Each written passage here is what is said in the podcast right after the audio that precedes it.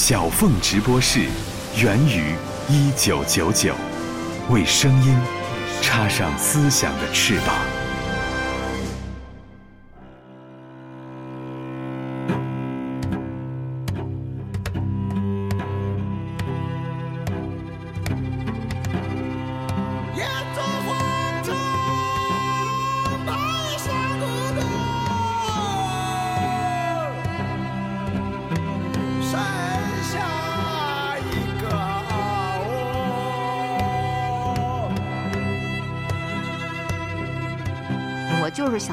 想听诅咒谈谈，你觉得人民群众在听你的音乐之前，在听你的唱片之前有什么禁忌或者说注意事项吗？以免听出人命来。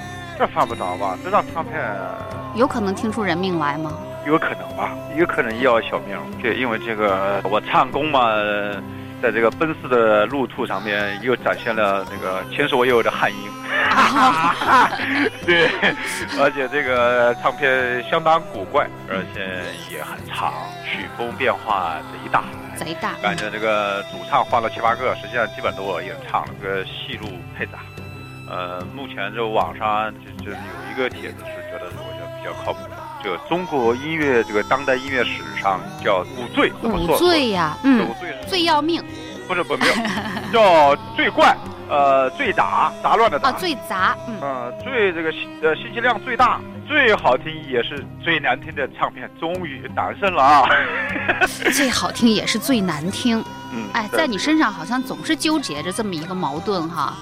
二零二一年六月的一天，我在朋友圈刷到一个帖子：摇滚师左小诅咒即将开启名为《笑傲江湖》的全国大规模巡演，一瞬间就像是被一颗幸福的榴弹击中。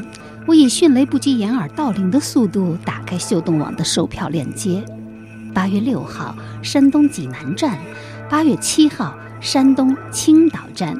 雀跃之地 Live House 火速下单，竟然没有抢到早鸟票，而几乎同时开票的首场巡演地南京的购票链接则已经挂上售罄的字样。穿越旷野的风啊，慢些走。我用沉默告诉你，我醉了酒。飘向远方的云啊，慢些走。我用奔跑告诉你，我不回头。乌兰巴托的夜啊，那么静，那么静，连风都不知道。我不知道。乌兰巴托的夜啊，那么静，那么静，连云都不知道。我不知道。尽管疫情期间各种摇滚演出遍地开花，成为人们聚众狂欢的出口，但是作为中国摇滚江湖最怪异、最深不可测的高人，也是前卫艺术场域最具革命性的声音艺术家，左小诅咒的这一场巡演，在这个时代一定有着别样的意义。所以他们说，呃，左小诅咒呃这个人很作品非常反政治化的。对，呃，尽管他们这么说，但我依然不是，我就是歌唱，我我我在唱你我和身边人。这好的作品应该就是为老百姓而说话。其实有的时候说出真相本身就已经政治了。呃，世界一切皆为政治。如果说我拒绝政治，那说明我还是有问题的。哎呀，我现在终于明白为什么你你会叫左小诅咒了啊！你一直这么这么强调你的这个底层的立场，你是一个左派分子吗？我不是，我只是应该偏向左派，偏偏一点吧，偏一点。就是我可以左，我可以右，但绝不是中间的那一种。偏向左派啊我。要诅咒这个词。嗯对他们有一天有一个高人跟我饮酒，呃喝高之后，突然反应过来，他说：“左小乃右大的反义词，这个谜底。左小乃右大的反义词啊，犹大是不是又跟犹大？就是犹大。就是说犹大，就是那个出卖耶稣的人啊。对对对，我笑而不大。那杆枪被你扔了，我也没有说我用不上那玩意儿，我需要它去杀某个人。在昨天，我不能悲伤地坐在你身旁，我不能悲伤地坐在你身旁。当我推开那扇门，想看看永恒荣光的壮景，那没有他们说的使用阶梯。然而我又不能。悲伤地坐在你身旁，我不能悲伤地坐在你身旁。左小诅咒本名吴红军。上世纪七十年代出生在苏北建湖小城的一个水上运输工人家庭，母亲是船工，父亲是船老大。父母的吆喝给他极深的影响，在经历了参军、卖打口碟以及无师自通几件乐器之后，他开启了摇滚师的生涯，并以他狂放不羁的才华和不拘一格的创造力。完成一部又一部本能杰作，从走失的主人到庙会之旅，从左小诅咒在地安门到我不能悲伤的坐在你身旁，从你知道东方在哪一边到四大名著之甘露者、蒙娜丽莎、江湖、神仙会，他用无法复制的音乐为这个时代留下一份份岁月的遗照和艺术的证词。这么多年来，诅咒我就想问你，坚持不懈地创作了众多世界上最难听的歌曲，而且你本人好像也获得什么世上最难听的男高音、最难听的男低音的称号，你是不是已经把这个难听上升到一个美学层次了呀？是，我觉得在法国十八、十九世纪的时候，布达拉尔也是最难看的，恶之花嘛，是吧？对，没错。我觉得那个早期的所有的这些革命，包括信息革命和工业革命，你像那个牛顿在做事的时候，也是别人不不理解的事儿，说是什么一个苹果掉在地上，刚开始说地球性引力，谁他们相信的是？经过实践说这东西靠谱。你的意思就是说，你的东西是特别超前的，是吗？对，整个社会要可能要很长的时间才能这个消化这个东西，就欣赏这个东西。那么老百姓可能是。多少年之后才知道发生这么一件事情，包括我以前的作品也好，这个是一个艺术家所受的待遇。作为一个人，他总得有一个创造，是吧？运动员他也有一个多少分多少秒干了多大的事儿，是不是？科学家也是，我觉得艺术家，咱们咱们也是，就是说你能够做别人不同的事，甚至你说。上次做过这样的事情，我们可以再做一次更加爆破的一样的事情。就是要追求一种突破。说真心话，我不认为我东西难听。难听，嗯。呃，我们做了一些事情，就是说做的太与众不同了，为这点而开心吧。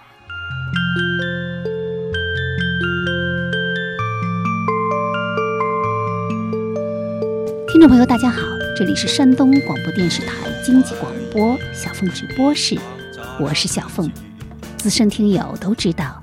在节目嘉宾中，我有两位表哥，一位是中国新诗第一人石指，他是我的远房亲戚，如假包换的真表哥；还有一位呢，则是中国地下音乐王者左小诅咒，他是和我的南方表哥口音一模一样的表表哥。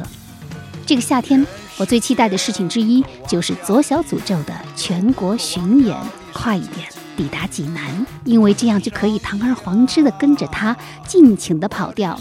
左歌巡演堪称百年不遇，尤其此次济南和青岛的山东双城演出，对于他来说也是第一次。在巡演启事中，一贯无厘头的左歌用很淡然的语气说：“决定这次巡演比较突然，这两三年几乎闷在家里做音乐，发了不少专辑。好多朋友跟我说出来逛逛，别老一个人待着单搞。实际上，我很爱在 live house 里的演出。二十年前我做过一次巡演，那时候。” Live House 条件还不健全，设备也不好，演出很痛苦，落下了病根儿。现在的 Live House 有提包入住的待遇，不会再有以前骑驴找猪的那种感觉了。生命中最大的乐趣是不要让自己待在一个舒服的位置里，要去折腾，要去丢人，成为笑话，不是校花。祝愿我顺利，在途中不会崩溃。还有一个听众的问题哈，你你如何对待自己的无能为力？你要勇于对待自己的无无能为力就可以了，都没多大的了不起啊，不要证明给别人看就可以。不要证明给别人看。对，干嘛要证明给别人看呢？你没必要在意别人这些事情。无能为力，我你说我傻好，我傻逼牛是不是？也无所谓，我们迟早有一天会下台谢幕的。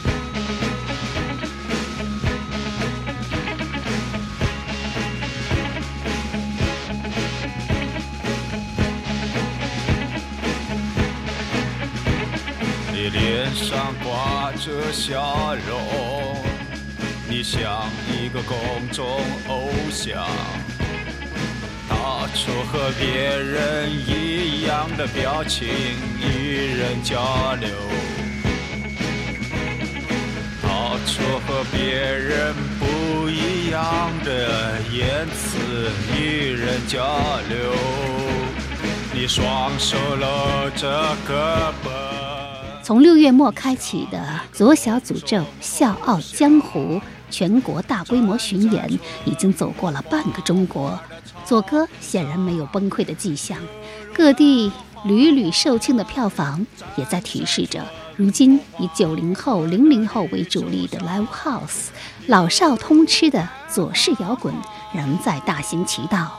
连久未谋面的乐评人严峻，此次也出山为左哥站台。他写道：“上个世纪末，左小诅咒戴着皮帽子，眼神忧郁，在舞台上嚎叫，偶尔低着头，咬牙撕扯小提琴。他的神情和姿势，以及音乐一起砸进我的身体里，变成了我的一部分，也塑造了我后来的人生。现在他又要巡演了，可能并不会嚎叫，但一定会是一个大活人，喘气儿的。”不知道一趟下来，他自己会变成什么样子，活人都是未知的。愿意的话，大家就去把它生吃了吧。现场的诱惑真是厉害，令人不知所措。忘记变得直接，他又一次变成赤子。我要送上祝福，为这个上路的人，愿海风灌满你的船帆。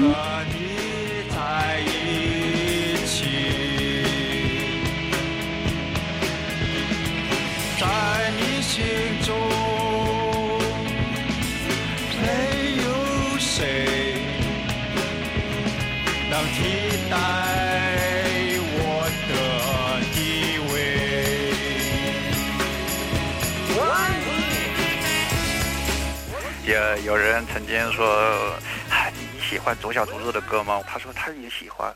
我说他们也许会谈恋爱了，那也是他们找到共同的一个话题，也不错。比如说，我想把有大的理想，就是想把老百姓的身边人的一些问题，呃，告诉给政治家，让他们解决。有时候他们觉得，呃呃，听到我的歌，哦，觉得这个歌。就很农民嘛，我们农民嘛，就是要听诅咒的歌嘛。我我可以写爱的劳工，但是那个歌，他们刚开始以为理查德克拉特曼给我弹钢琴，我一唱歌，呃，就就就不是了，是一个老头，就是便秘了唱的，是不是？他们老说诅咒为什么不好好唱？我们的诅咒确实不会唱歌，你也饶了我吧。但是你你要知道，我我们的祖宗也是很深情脉脉、款款的给你们唱了这个歌。我也唱了这个唱片，这个歌我唱了十六遍，我选出一遍给你们听的。别的歌都是两三遍、五六遍就完了，我这个我唱了十六遍，我选出一遍，我认为最能表达我的情感，我给你们听的。爱的劳工。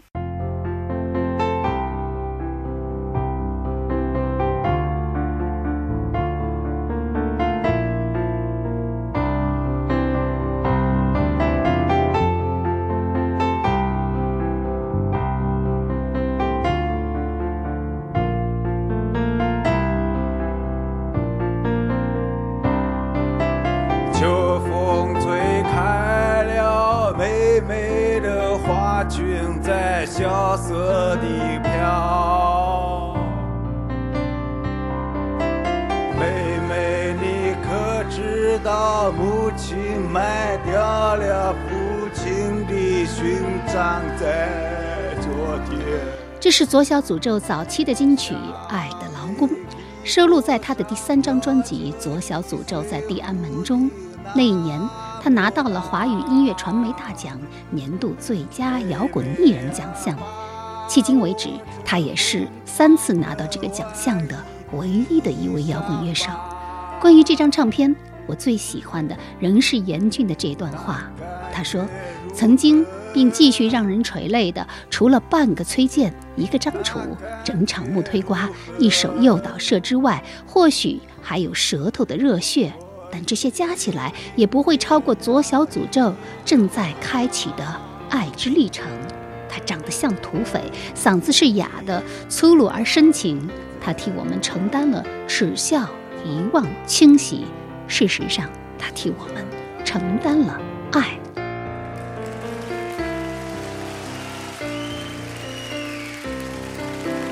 秋风吹开了美美的花裙，在萧瑟里飘。青鸟成群地在你的长腿上盘旋。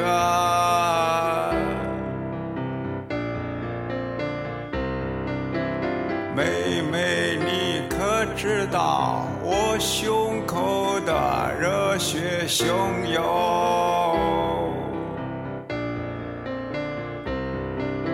向着山谷下的鲤儿打滚。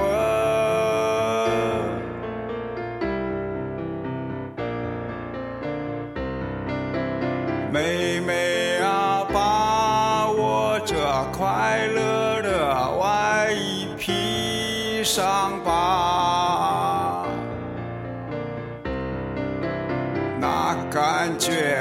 和？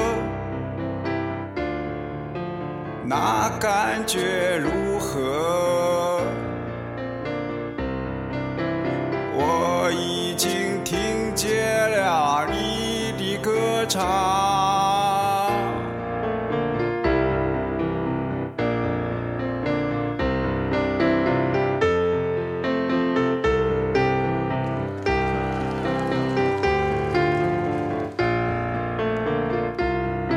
是在二零零三年春天的一个周末，我第一次通过热线电话采访左小诅咒。那时，他隐居在京郊艺术家聚居之地东村。为了能够让声音尽可能的清晰，他选择了一个质量较好的投币式的电话机，但是每隔十分钟就需要按一下插簧，否则就会断掉。因此，诅咒就这样一边拍着电话，一边和我们聊天。这个细节至今为很多听友津津乐道。倘若不是录音为证，想来也实在是过于魔幻。人文口述史小凤直播室，今天就请您先跟随我穿越回二零零三年那个春天的夜晚，一起回忆在地安门时代的左小诅咒。你好，诅咒，给我们描述一下你的食物好吗？你的傍晚的午餐。傍晚的午餐是是鱼，呃，鱼、辣椒和豆腐。可惜这些豆啊，这些辣椒啊，都不是你自己种的。对，这不是我自己种的。我以前以前我种的东西，它都没有长出来，后来长成野菜。我花了很大的精力去种一点，我想自己种点菜吃，看看我师傅是一个呃土地的孩子，可是他长出别的东西出来，我欣喜若狂，味道很好。就那个时候你在东村是吗？对，那算是一个半农民的半农民庄园主有点像。然后你下了种子，可是它长成了别的东西，你给地里找了别的东西，因为我的狗，我的狗整天在这个院子里赛跑，因为我狗也比较大，所以他们跑跑跑就把我本身种的东西就踩掉了。啊，啊久而久之就长出别的菜，我尝了尝，味道很不错。我到这个《本草纲目》里面也翻了翻，说这个菜很好，去火，有火气大时候就吃这个。那一定很苦吧？那个菜，因为一般去火的东西都是比较苦的。嗯，对头，嗯你很懂。你种出来的那个野菜叫什么名字啊？在《本草纲目》上。马齿菜，还有什么苦菜花？那我听说你是双鱼座的人啊，我今天还特地查了一下，我发现你和哥白尼、米开朗基罗、雨果、肖邦、爱因斯坦是一个星座，当然还有科特·科本。那刚才我我说的这些和你同一家族的人里面，你对谁最有兴趣啊？嗯，我最喜欢爱因斯坦。爱因斯坦他是一个科学家兼音乐家。爱因斯坦他是一个走到哪都带着小提琴的，他演奏也非常好。那么我做一个音乐家的话，那我希望我是一个有发明的音乐家，第一创造，我是我艺术的主人嘛。那据说这个星象诞生的人呢，都是一些幻想家、神秘主义者和诗人，这是否也暗合了你的身份啊？不不不，每个星座都有诗人，有音乐家，嗯也有发明家，还有政治家，还有小偷，都有。但是双鱼座好像多一点。双鱼座多一点，双鱼座它是十二个星座里面最末的一个星座嘛，最末的一个星座，它有可能会很分离。分裂的那种感觉是吗？对对双重性格。对，他占的比较多一些。我在克服双鱼座的一种懦弱的东西，因为双鱼座是一个优柔寡断的，就不不太好意思拒绝别人，但是嗯他属于这这这这种情况，想拒绝别人嘴上说不出来。那就是双鱼座有些缺心眼，好人特别多，但是小兔也有，但是没有基础的政治家。你为什么对政治家这么有兴趣啊？作为一个艺术的一个人，嗯我的一生就是希望能能够我的作品能够给人民而歌唱，能够把人民的喜怒哀乐能够唱出来。因为我不是个宗教家，嗯不是搞宗教，我不是搞神秘哲学，我也不希望我的音乐里面神神叨叨的东西特别多。你不觉得你的音乐挺神道的吗？对对对，可是他们说我是神道的，但是我认为我的音乐不是说那么晦涩的。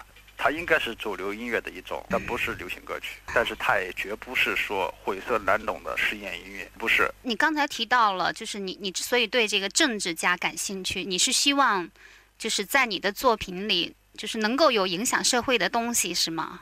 对，我可以影响他们，能够让政治家有良心去做他们应应该做的事情。但是双鱼座他没有政治家，这是宿命。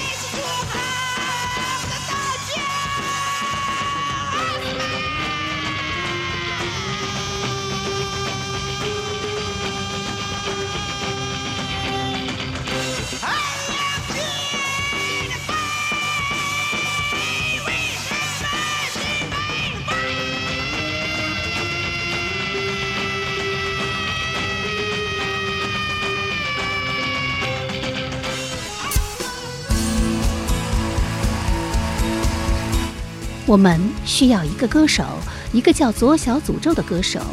我们需要像孩子似的倾听，倾听我们时代的喧哗与躁动，光荣与梦想。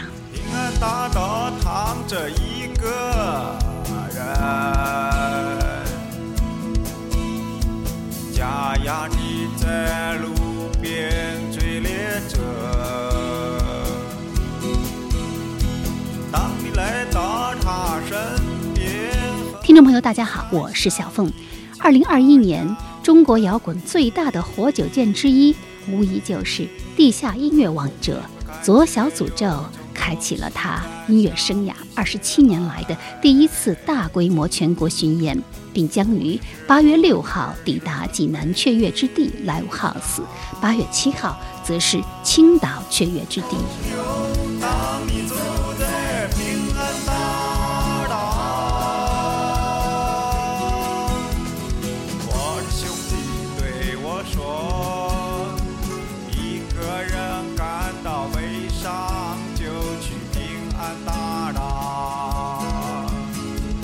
作为一个创造力井喷、专辑无数的摇滚师，他从众多唱片中精选了乐迷们口耳相传的经典作品，加上部分新作，汇聚成一场场不可复制的音乐会。有人说，错过左小诅咒就是错过一个时代的精彩。的确，左小诅咒上一次在酒吧和 Live House 演出，远在两千年。这一次，他重新上路，在城市的街头与历史的巨兽拥抱。他重新走上时代的最高处，面向下一代人歌唱。人文口述史小凤直播室，今天我们继续进行摇滚考古计划，一起回忆在地安门时代的左小诅咒。那个时候，九零后尚未成年，零零后刚刚出生。而左小诅咒也正在完成他从狂犬变为白鸽的第一次蜕变。其实你的三张专辑《左师的主人》《庙会之旅》还有《左小诅咒在地安门》，我自己是非常喜欢第三张专辑的。为什么不是《左小诅咒在天安门》，而是《左小诅咒在地安门》？天为地，地为天，就这么简单。因为我是土地的。第一个，我是解释；第二个，我这个第二门确实是，哎，北京确实就有第二门。如果北京没有第二门的话，那就是我的唱反调。那人家天理教地，你这个左小诅咒就是异端分子嘛？第二门也表达我给底层人民的歌唱嘛。你的三张专辑呢，现在已经有一个就是非常流行的说法：第一张是全部是恨，第二张一半是爱，一半是恨，第三张呢是全都是爱。反正我发现，就是你现在真的是比任何的时候都能够很坦然的说到“爱”这个词了。我我们以前羞于说爱，爱就是表达呀，爱就是展示方式啊。我在他们心中是个是一个。提青着脸的那么一个人，是是是，都觉得你挺可怕的，狂犬嘛。对对，不是。对。所以他们就首先强加于我的一种东西，觉得我的三张唱片是是幽默的唱片，而且老姑娘都说我是闷骚，小姑娘觉得我是个坏人。但总之，我是一个这个音乐里面含的东西是幽默性，他们能够体会出来的，嗯，那么是很好的，就他算我是我的真正的乐迷，我有玲珑透彻的东西在里面。对，一个深沉的那么一个人，还有玲珑透彻的那种小花小小玩意在里面，又深沉又玲珑透彻。正好有一个听众让我问你啊啊，他说，当你没有出专辑之前，当你的米缸中没有大米的时候，你在想什么？你会对着马路唱歌来充饥吗？我从来没有过，说是我非要到街上唱歌不可。我觉得有些像有些歌手能够在街头上唱歌，我很欣赏，哪怕其他拿个帽子往底下摊，我就唱歌了。有什么价都不管，我就收钱就成了。我就我觉得太棒了，我很尊敬他们。我没有，我我我我觉得我我这点很不好。你你为什么你不好意思吗？我觉得我有架子。哦。我有明星架子。我觉得我应该到歌厅里唱歌。不是不是，我应该应该有组织单位给我把我请过去。音音响搞得好一点，设备搞得好一点，哎，弄点啤酒给我喝喝，我唱唱歌。我要求也不是太高，最起码有酒水给我喝喝。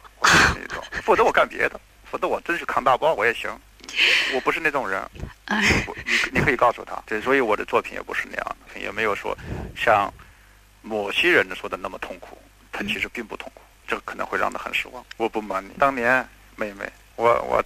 他们采访我，我都不让采访我，非非得请我吃上一顿饭我才采访。哦，不请我吃饭就甭想采访我。你的意思是我欠你一顿饭啊？现在我变了，我俗气了。现在，你看我以前没有，那时候我也没电话，就呼机，反正到采访的时候，我如果我说我不采访。后来翻来覆去找我，小组说你想吃什么吗？我说我要吃海鲜。哎，他说那就海鲜吧，我就吃海鲜。你就去接受采访了，冲着海鲜的面子。看在海鲜的面子，我看在食物的面子上面，食物对我来说太重要了。我要吃好饭，我再跟你聊，哦，边吃边聊也成，聊我我拉倒走人。对我也不需不需要你宣传我，也算彻底，也算无知，我什么都有。我我觉得地下音乐是非常草根的哈，甚至于带着那种什么垃圾的色彩了，那种像你们的音乐最早出来的时候，大家就觉得就是就是叫什么病态唯美什么摇滚嘛。瞎扯啊！啊我不承认，我的音乐就是高雅的，就是高雅的贵族的。我觉得我是高雅音乐，那个交响乐的高雅不是一回事。哦我也是高雅音乐，贵族去听的。哦，你觉得你的音乐是贵族音乐？我认为地下音乐就是贵族音乐。怎么讲呢？其实没几个地下音乐，跟你说的是，就是瞎的吹。有的不是地下音乐，非说自己地下音乐，耽误了自己，耽误了社会。赶快别做这个，还可以做别的音乐，该挣钱去挣钱去。马大那也不容易，也做得很棒。其实我在想，你可能这个所谓贵族音乐，你更多的是强调一种精神上的贵族，是吗？不是，就是我做出的音乐的那个气质是是贵族的，是贵族的。是贵族，不是那么喧喧的，不是那么那个夸张的那种喧喧喧闹的，是很宁静的一种东西。但是他再怎么宁静，他也不能跟巴赫比啊，不能跟莫扎特比巴赫啊。比巴赫，我听着闹的不行，你信不？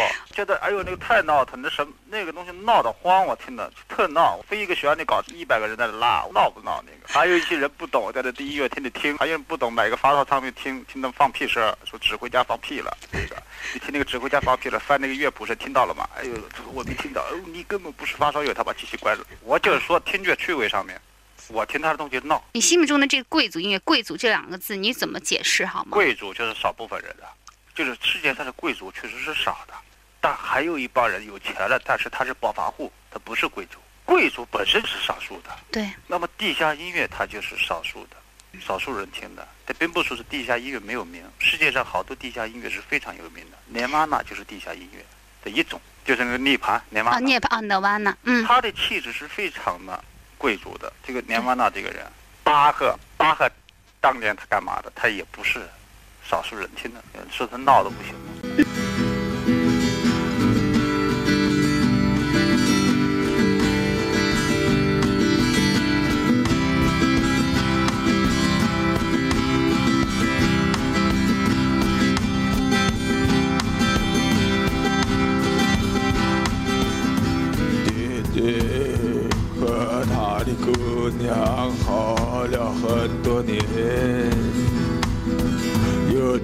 住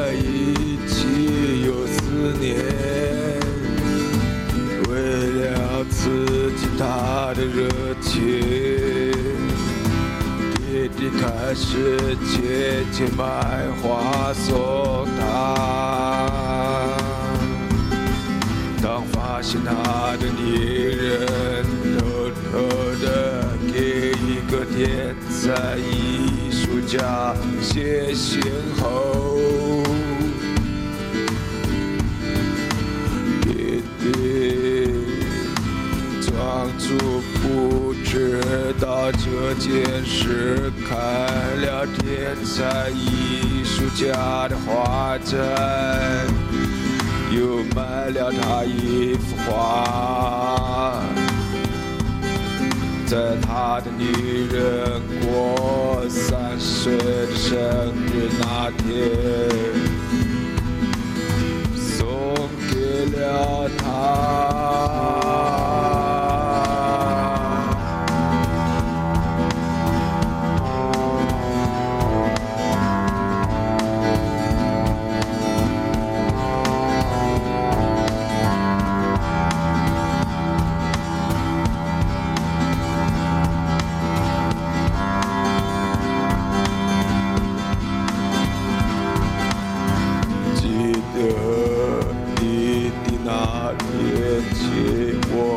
喝酒，请求我教他吉他，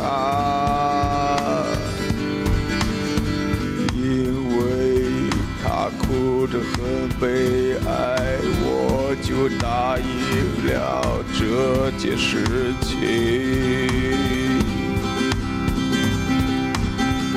我年纪大了是，面写了很多出名的歌。弟弟他兴高采烈地去买了大理的。这是左小诅咒的又一首最佳词作歌曲《弟弟》。熟悉诅咒的歌迷，乍一听到这样的音乐，都会有一种狂犬变白鸽的经历。但只有当你听了无数遍《左小诅咒》之后，你才能感觉到，这张叫《左小诅咒在地安门》的唱片，它温暖而又悲凉的音乐背后的寓意。有时候，人的确觉得自己正在沉入前所未有的黑暗，无法再回到光明之处。可是你看，有时候返回或穿过的唯一出路，就是说出和理解黑暗。这就是左小诅咒所做的。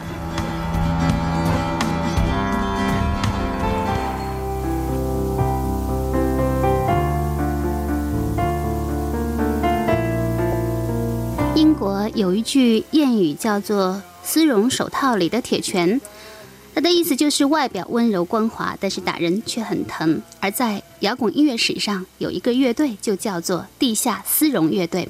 关于地下丝绒乐队，有一个老笑话，那就是当年呢，几乎没有多少人买乐队的第一张唱片，但这些买了唱片的人，在后来都组建了他们自己的乐队。而真正的妙语是，每一位朋克和先锋流行艺术家，在过去的三十年中。都欠下了地下丝绒乐队一笔灵感的债务，哪怕只是受到了间接的影响，这其中也包括左小诅咒。左小诅咒最喜欢的音乐就是地下丝绒乐队以及他的主唱 Law Reed。来听左小诅咒弹他的大爷 Law Reed。请左小诅咒带来一张唱片，你会带谁的唱片？捞绿的我是要弹他的，嗯因为捞绿的是我从他从地下四龙他这个乐队里面是继承的最多的一个人，我是他的这个继承人吧，我不能不说他，因为在西方里面有很多的这个乐队都是是地下四龙的儿子，小的有 Nirvana，像 Sonic Youth，嗯，音速青年。啊、对啊，像大的有 U2，U2，嗯，就是现在是估计最超级的明星了，对对，都是地下四龙的儿子。我们这么说，不是说继承地下丝绒的这个音乐的这个柔性，我们带着一个这个拳头里面是一个带着很硬的一个东西，外面是个丝绒，打在你身上才知道这样去做音乐。地下丝绒是正好是外面是柔的，里面是刚的，就是说成为地下丝绒的一个继承他的东西的话，他必要必须要尊重这个原则。Rory 的是极为伟大的一个音乐家。说到 Loretta 呢，我想起一个故事来，特别有意思啊，就是说，嗯，哈维尔，捷克有一个总统哈维尔，他就是全球头号地下丝绒歌迷哈、嗯，他狂迷地下丝绒，而且他领导的那个革命就叫做丝绒革命，后来他就当上了捷克的总统嘛。嗯，丝绒的音乐里面其实有有很强的革命性的是吗？地下丝绒的音乐里面，因为 Rory 的是他发明了一个诗歌的一种唱法吧。地下丝绒就是带给别人一种温和的、很冷漠的一种热情。嗯、他们的唱片也是说卖的不好，但经过几十年下来，他们会达到北京唱片的销量。是是畅销唱片，不是畅销唱片。他不火，罗律的现在还不火，也不火，嗯、也不火。他也是就是就是老大嘛，嗯，就是这种音乐的老大，就是就是我就是大爷，对他不是叫朋克教父吗？不是朋克教父，是瞎扯。朋克应该说他启蒙了，对他他你像 U2 在悉尼，在一九九几年个悉尼那个音乐会上面、嗯。U 2在一个露天的音乐会上面把劳瑞的请过来翻唱劳瑞的一首歌，劳瑞的在纽约，嗯，跟他对唱，他没有过他没有过来去唱歌，对唱那个场面非常感人啊，那他们怎么怎么对呢？通过卫星嘛，卫星电视。现场直播，哦，现场直播。看你看见劳瑞的脸从那个头头从那个屏幕上出来。哦底，下一阵狂呼。劳瑞德他也是一个双鱼座，劳瑞德他是一个本人，他是不举行这个大型音乐会的，三千人以上的音乐会应该是没有的。平时他都在酒吧里演出，他没有很多的钱，当然开上一个凯迪拉克是没有问题的。就是他再就是再不好也会嗯比我们中国的缺陷要好。啊，他百岁高嘛，他也没什么特别特别大的盗版这个情况。他的他的音乐就非常大爷 大爷成形容词儿了哈。啊，大爷就是老大。左小诅咒现在是非常大哥，我不是，我小混混。罗瑞的不是，罗瑞的嗯他是非常严肃的一个人。你像他总是提醒着脸唱歌，提醒着脸，好多人，美国有很多人，这个喜欢这个人，嗯说这个人怎么不笑。后来还有一个我一个超级乐队，也是个很有名的乐队，嗯，我来学毛罗瑞的不笑，把脸上一个笑笑的那个揪给挑了，就是崇拜他的。诅咒啊！大家其实听你的音乐的时候，本来以为你也是一个铁青着脸唱歌的人，不是，我我我觉得我是一个是是是是是是做不到嘛，因为我是东方人嘛，我们是热情嘛，大块吃肉，大块喝酒嘛。到家里面，你说哦他音乐的气质不一样。是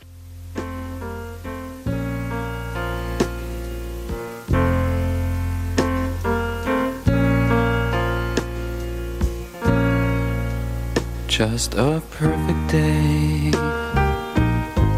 Drink sangria in the park. And then later, when it gets dark, we go home.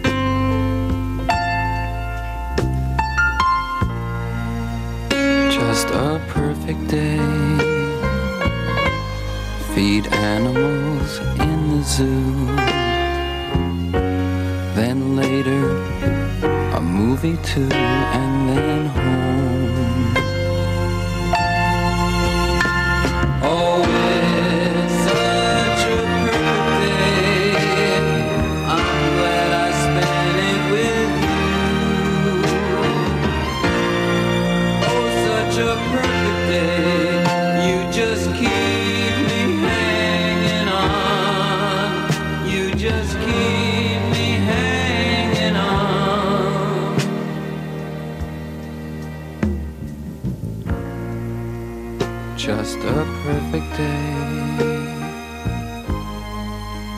Problems all left alone. Weekenders on our own. It's such fun.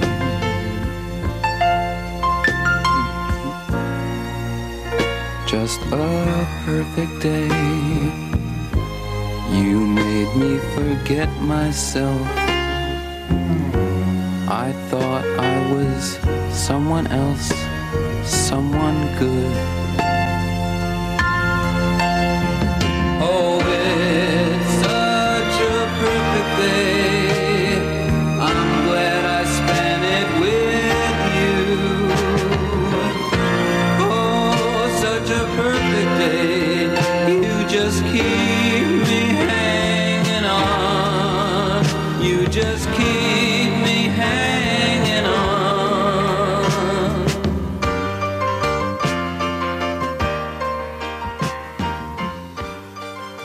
瑞的《完美的一天》，这也是 lori 的为电影《猜火车》而写的一首歌，也是他最主流的一首作品，真的是非常的好听。lori 的最终单飞，他慢慢脱离了地下丝绒的影子，但是他。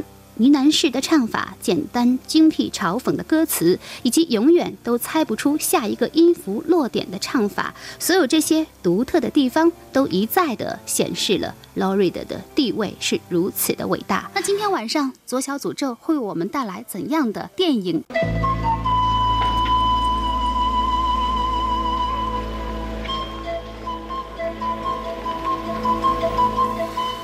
在反映黑社会的世界电影长廊中，有一部影片无疑处于一个很特殊的位置。它不具备《教父》那种史诗般的气势，也不像某些黑帮片那样深邃、富有社会洞察力。然而，它却是少有的拍出境界的黑帮电影。这就是意大利导演塞尔乔·莱翁内的作品《美国往事》。《美国往事》通过罗伯特·德尼罗所扮演的面条这样一个曾经混迹于纽约最底层的黑帮小人物的回忆而展开，用过去和现在交互闪回的拍摄手法以及史诗般的音乐，营造了一种深沉的历史缅怀和感伤的浪漫情调，从而获选1984年度十大佳片之首。《美国往事》这也是最令左小诅咒痴迷的一部电影。左小诅咒最喜欢的一部电影，来说美一下。国往事，在我心中是最好的电影，最佳电影、最佳导演、最佳主男主角、最佳女主角、最佳男配角、最佳女配角、还有最佳剪辑、最佳音乐，对，最佳脚本。真的，你刚才把那么多的最佳，所有的最佳，如果搞一个左小诅咒颁奖礼的话，那个 唯一的一部获奖片就是《美国往事》。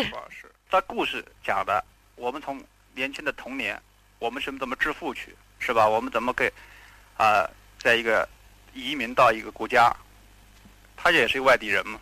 我跑到纽约去，我就想成为富翁，成为的人。然后哥几个成为的人了之后，我怎么有？其中有一个人背叛，我要当政治家，当政客去。然后政客以后也被政客干掉了，就说死在政客手上还不如死在哥们手上，非常壮丽，壮丽，壮丽，美丽的丽。那电影就是什么什么都说了，这是里面包含了所有的人生。嗯，对啊。呃，我记得很有意思啊，就是说，你说你最喜欢的电影是《美国往事》，而崔健说他最喜欢的电影是《教父》，嗯，就是都是黑帮电影。大佬喜欢大佬，小混混喜欢小混混，是，我就发现很好玩儿啊。对不起啊，这是我总结出来的。就是说说的没错。哦。对我，我都觉得怎么过舒服就完了。我我我觉得科波拉也是非常牛逼的，教父也是非常好的。你现在再让我选一部的话，那肯定是《美国往事》。其实《美国往事》它它最脍炙人口的一点就是说，一部黑帮电影，但是就拍的特别的优雅，特别的不俗哈。特别的抒情啊！特别的抒情。《美国往事》最打动你的一个细节是什么？《美国往事》最打动我的一个细节有好几个，最打动我细节我讲一下子。好。其中一个小孩儿，这小孩名我忘了，也是少年的时候。就是买了一个冰淇淋，嗯，就是一个小一个一个女孩小姑娘，因为她，你想听吗？听你说。她那个女孩说：“你可以吧，但是给我买个冰淇淋什么？”后来她就买个冰淇淋过去，敲他们家门。后来那个她妈妈那个女孩的妈妈开了一个门，然后她说她在洗澡，洗完澡就出来，她这个冰淇淋就拿在手上，哦，不是冰淇淋，是一个奶油蛋糕。啊，嗯。然后躲在外面，他自己开始慢从外面先吃一点，慢慢吃，最后吃越来吃的越多，最后他出来的时候，就是很舍不得吃这个冰这这这个奶油蛋糕，后来就看看吃的差不多就全吃了，刚吃完了，那个姑娘出来了，他说怎么样？他说他说我他说你干嘛？他说我我不是来找你的，他走了，他就蛋糕去吃完了，他就不好意思了。啊，就是我我表达的不太好，你要看这个电影，这这个细节太好，多童话，多美。Good morning. Take you home. She's taking a bath. 男孩多米克买了一个香喷喷的奶油蛋糕来找女孩佩蒂了，这就是左氏颁奖《美国往事》最佳情节的电影原因重现。仔细一点，你会听到一个男孩怎样经不住诱惑而剥开一个蛋糕，然后一口一口吃掉。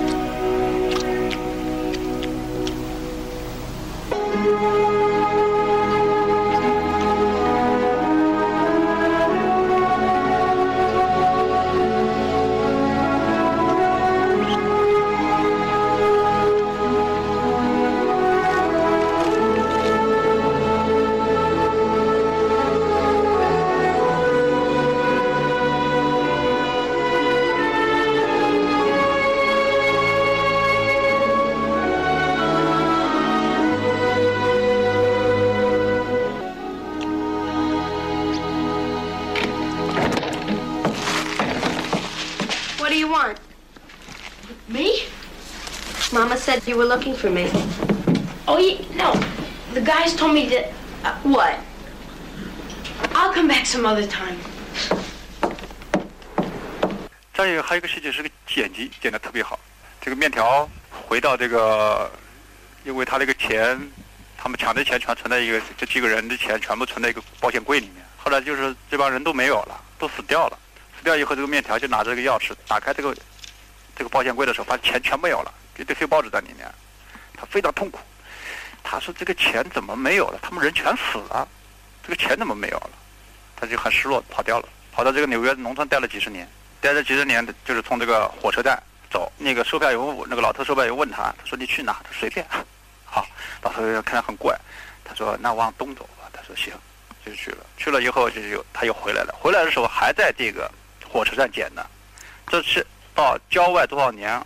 没表，然后还在这个剪辑里面剪的，剪了以后就是在一个镜子里面，他对着这个镜子看的，穿衣镜嘛，在这个那那个列车室里面，然后再进来的时候，他从一个青年人就变成一个老头，老头戴着一个帽子，然后头发也白了，非常棒，然后就是音乐出来，太棒。Where to? Anyway, first bus.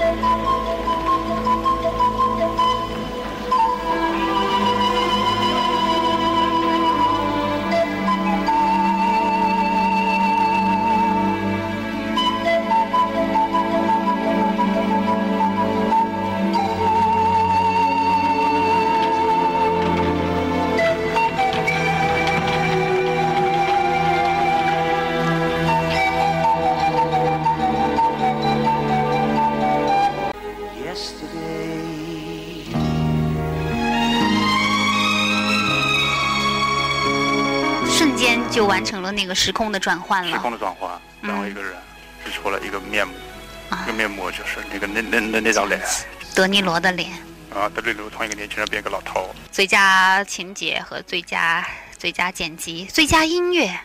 最佳音乐嘛，现在就谈到这个音乐家嘛，对，刚才你已经说了，他是你的最新偶像。新偶像伊若马里克，对，那你从他的音乐里听到了什么？你能听到美国吗？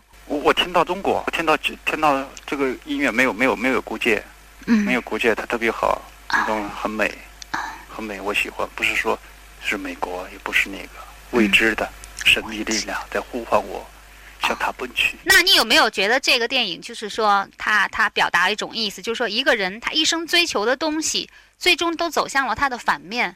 比如说，他追求友谊，友谊导致背叛；追求成功，成功却最终是带来的是毁灭。不不不，你要认识这个问题啊，嗯事情的反面才是最好的。比比如现在你采访没过过五年，没准我们俩是敌人，嗯，我会指着你鼻子骂，你指着我鼻子骂，这很正常。你不要把我说成你的反面，好不好？事情啊走向另另外一面很正常，就是我们说的，天命有时候是不可为，有时候天命就是好命。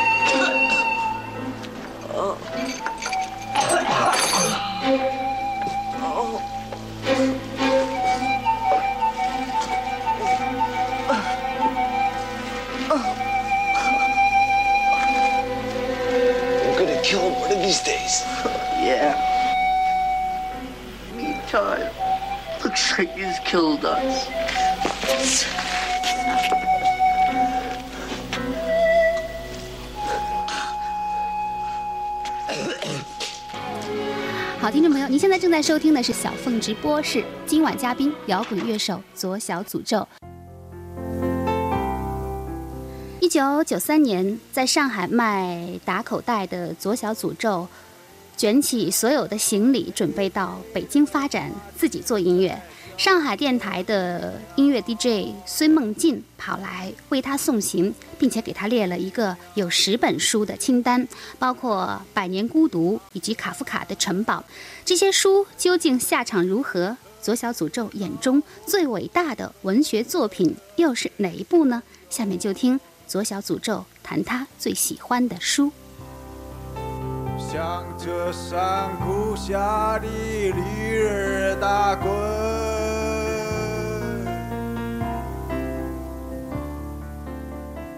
你从你离开上海去北京的时候，就是上海有一个 DJ，你的好朋友孙梦静，他给你开了一个书单哈。对，那个书单你还记得吗？记不得了，撇了。因为我搬了多少次家，我啊这这好多书我也也没买着，这样子。有人买完了我也没看，那么厚，哪一本书你觉得没法看？那么厚？忘了。卡拉马佐夫兄弟。不，二十二条军规，他给我介绍了，我还没看呢，我准备过一阵要看一看。你最喜欢的书《西游记》，是吗？我说实话，我喜欢神话，《西游记》是一个非常不简单的小说，我觉得比西方的什么马克思写的《百年孤独》都强，《百年孤独》我看过，呃，我觉得吴承恩的东西，《西游记》就是神话魔幻小说，我认为《西游记》是历史上最崇高的小说。为什么这么说呢？崇高这个词，因为吴承恩的想象力很好吧，他能编出这个唐僧、猴子、王八、就是猪、白骨精什么一堆什么什么之类的，我觉得想象力、想象力、想象力太厉害。人类不能停止想象力，谁的想象力厉害，谁组织的好，我认为就很棒。吴承恩就是这样的，我不能说的太多，我都不知道。你要说这个一二三出来，我也没有，对、我没做过研究。不让你说一二三，说说这个故事对你的感召吧。我认为这个不是说孙悟空多么厉害和唐僧多么厉害，我认为吴承恩是厉害的。你了解这个作者吗？吴承恩。吴承恩是我堂兄的堂兄嘛，我叫吴洪金嘛。但是吴承恩不是江苏人呐，江苏人你别套词儿。吴承恩是江苏人真的啊？啊。哎，是你家祖宗吗？不是，我开玩笑的，我不能把光环往我头上套，我就喜欢这个人。一个作者的想象力，一个作者的忍受力和反抗力，对，然后害得全世界都知道一个孙悟空，这就是一个伟大的作家。嗯，他在一个呃童话世界里面，然后在在写作，就牛牛鬼蛇神是吧？对，魑魅魍魉。你的你的音乐，好多人乍一听的时候还觉感觉非常的牛鬼蛇神 不好意思 啊。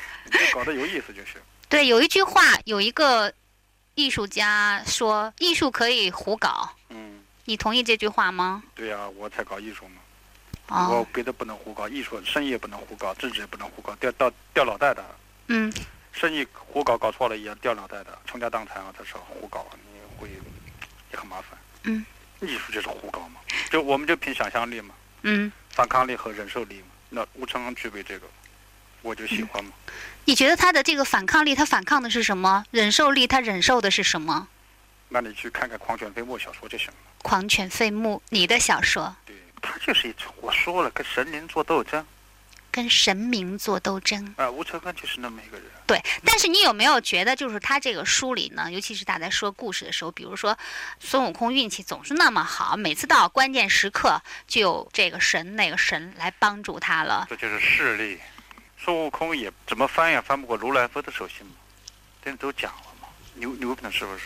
嗯，你就是我们牛能牛逼到哪去？可不是说。不要再问我了，没有，《西游记》就谈这么多，再问我没有了。你你去看《狂犬飞沫》去。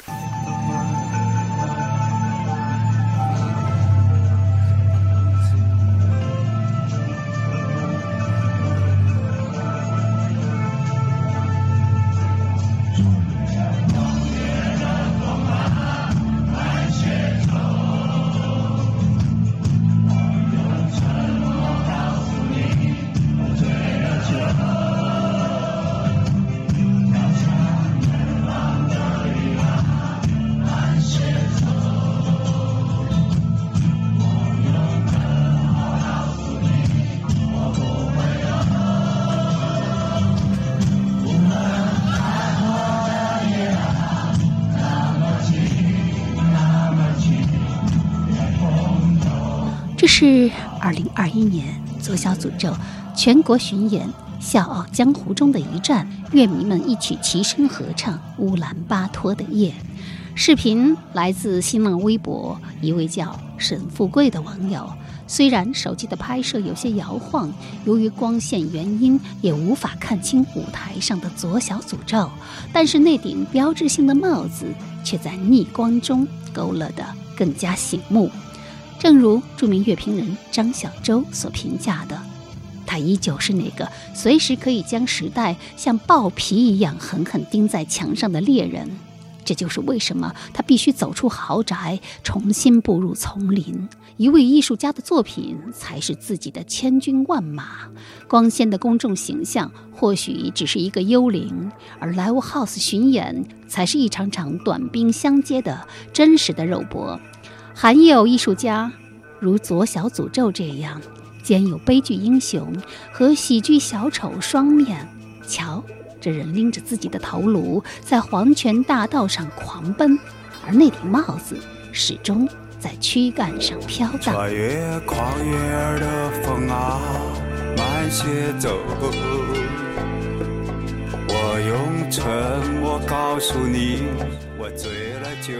八月六号济南，八月七号青岛，双城雀跃之地，让我们以左小诅咒一起笑傲江湖吧。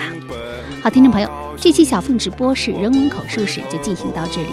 主持人小凤代表节目总监王尚共同感谢您的收听，再会。那么近，那么近，连风都不知道我不知道。